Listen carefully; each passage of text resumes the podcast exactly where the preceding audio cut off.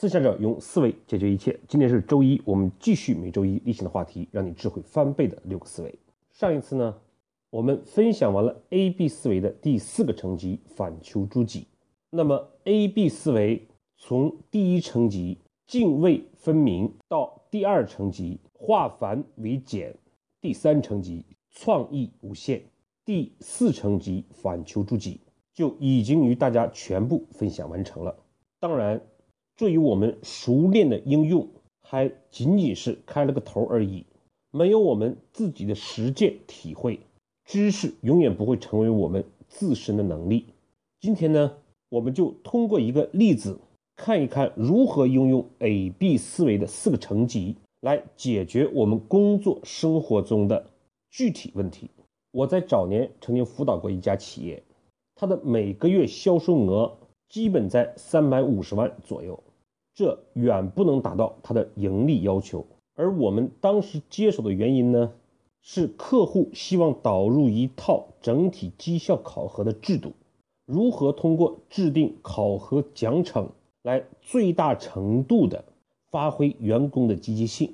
然而呢，考核是手段，效益是目的。因此呢，如果我们希望建立一套有效的对企业利润增长的考核制度，就必须摸清楚企业的生产、销售、经营的状况。所以呢，我们在与生产部门沟通的过程之中，就了解到，生产拖欠的订单有几千万，很多订单甚至已经拖欠一年之久了。那么这个时候，就如同生产部他们自己所讲的一样，无论这个月多么努力，无论他们怎么样提升效率，最后的结果都是。无法满足销售的需求，面对的是批评和指责，有什么办法呢？而当我们面对销售部门的时候，他们则强调，我们拿订单也没有什么用，拿过来订单生产又做不出来，反而更伤害客户。我们越努力，对公司反而不是越有害吗？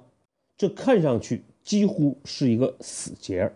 可是，当我们用 A B 思维来考虑的时候，就会发现，这是将很多的事情杂糅在一起。我们从侧面了解到的一个事实是，之所以生产不能够达到有效的产能，有的时候是因为缺料，有的时候是销售插单打乱了生产的秩序，还有的时候是生产虽然做出来了，但是销售却不发货。从中呢就可以看出。如果我们讲生产的东西排一个次序，哪一些可以马上回流现金的，哪一些是不缺料的，哪一些是真的销售着急要发货的，那么就有可能让生产迅速的提高产量，销售迅速的回笼现金。那么从 A B 思维的第一层级来看，就是泾渭分明。销售你不要管生产能不能够生产出来，拿订单。就是销售部门的责任和主要的业务活动，这是任何一个人都不能否定的。至于说生产能不能够生产出来，我们拿到订单之后是有一个客户订单评审的过程，我们完全可以通过这个过程来把握、来回复是否能够满足客户的需求。而作为生产来讲，最大化的产出产品是生产部门的责任。是否受到销售的批评指责，或者领导的冤枉，这些事情都不重要。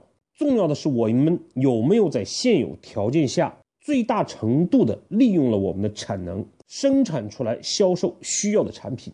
生产和销售都要看到一个事实：如果这家公司再这样运营下去，销售强调生产的问题，生产抱怨销售订单的不合理。最后的结果就是我们的产值不断的下降，公司只有走向最后一个结果，就是倒闭。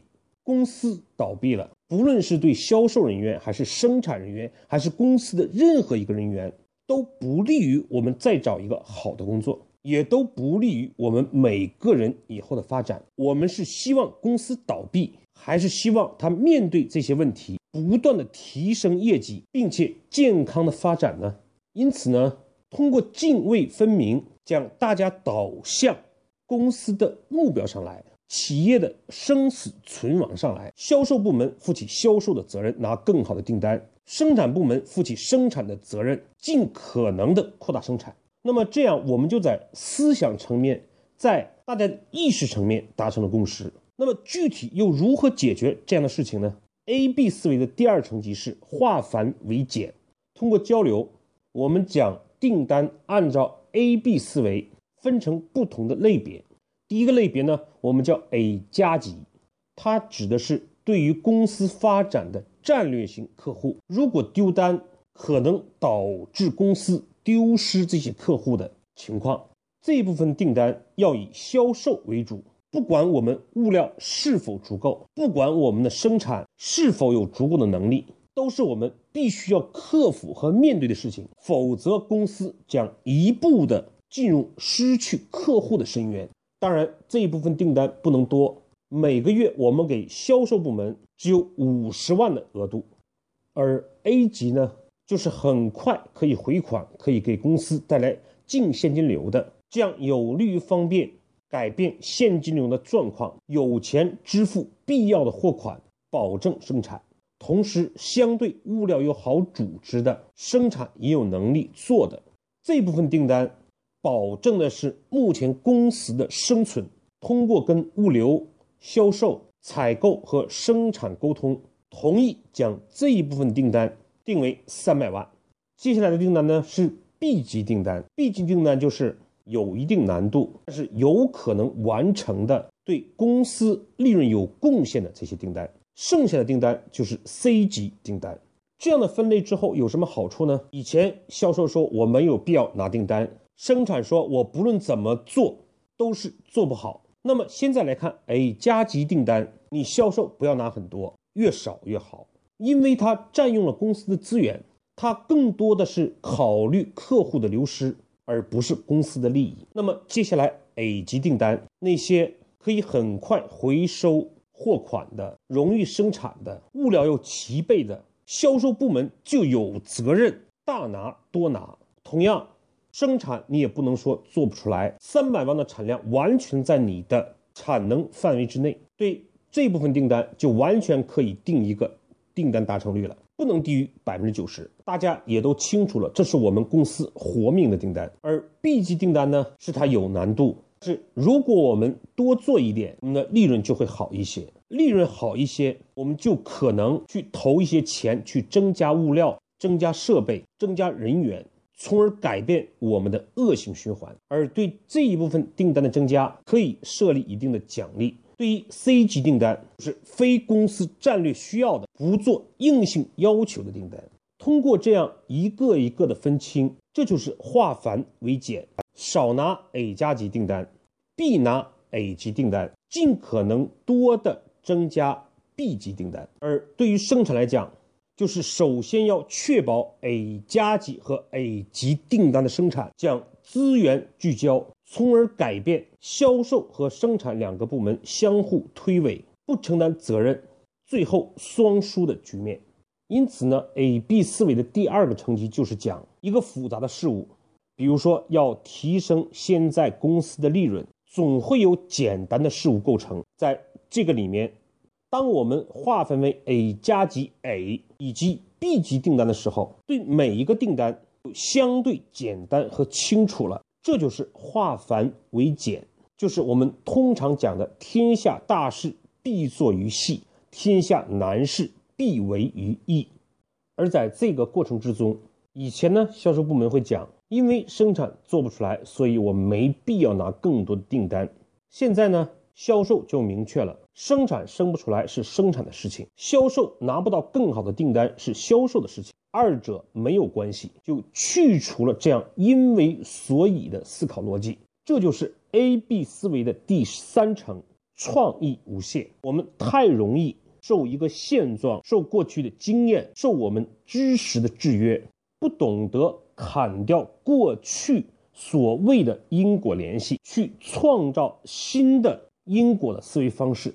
对于生产来讲，也是这个道理。以前是抱怨。销售的订单不好，我们对客户的亏欠太多，所以我们总是完不成生产任务，不论我们多么努力。现在是生产可以主动的去协调销售，去明确一个月下来给我们提供的 A 级订单是否足够，用事实和数据说话。以前面对的是销售要的订单，我们没有物料，我们物料缺少的，偏偏销售又要要。没有人去解这个结，反而导致那些真正我们又有物料、销售又需求订单，反而不能够生产出来，因为我们的生产都被这种混乱的状态、被这种各割一段的需求搞乱了。而最后，如果一个月下来销售的 A 加级订单多了，A 级订单少了，B 级订单没有拿，那么这个时候谁要思考自己的改进呢？自然是销售，而如果 A 加级订单没有多，生产却没有生产出来；A 级订单足够，生产却没有按时完成，自然需要反省的是生产系统。因此，这个时候就将反求诸己建立起来了，而不是以前的怨天尤人，抱怨少了，事情理顺了，大家也就共同的去追求企业如何翻身，业绩如何提升。每个部门多做一点，效果就会好一些。而越是这样的反求诸己，也就越有可能有新的方式、新的方法、新的创意出现。最后的结果是，经过一年的努力，产量从三百多万升到一千多万，整整翻了三倍。事实上，这仅仅是我们应用 A B 思维的一个非常小的例子。我们在企业之中。几乎随时随刻都会遇见 A、B 混淆的事情。从我们日常工作生活中面临这种混淆的状态，到我们去学习 A、B 思维的知识和经验，而真正掌握的却是我们每个人具体的行动，在解决事情的过程之中来体会、感受 A、B 思维的效果。我们对 A、B 思维也只需要记住两点就好了。A B 思维就是 A 是 A，B 是 B，懂得将事情分开思考。第二点就是有一个相对模糊的记忆，未必真正的理解。知道 A B 思维分为四个层级：泾渭分明、化繁为简、创意无限和反求诸己。通过不断的强化 A 是 A，B 是 B 的思考方式，自然就会在实践中。一点点的理解，懂得使用 A B 思维的四个层级了。好，今天的分享我们就到这里，谢谢各位的收听。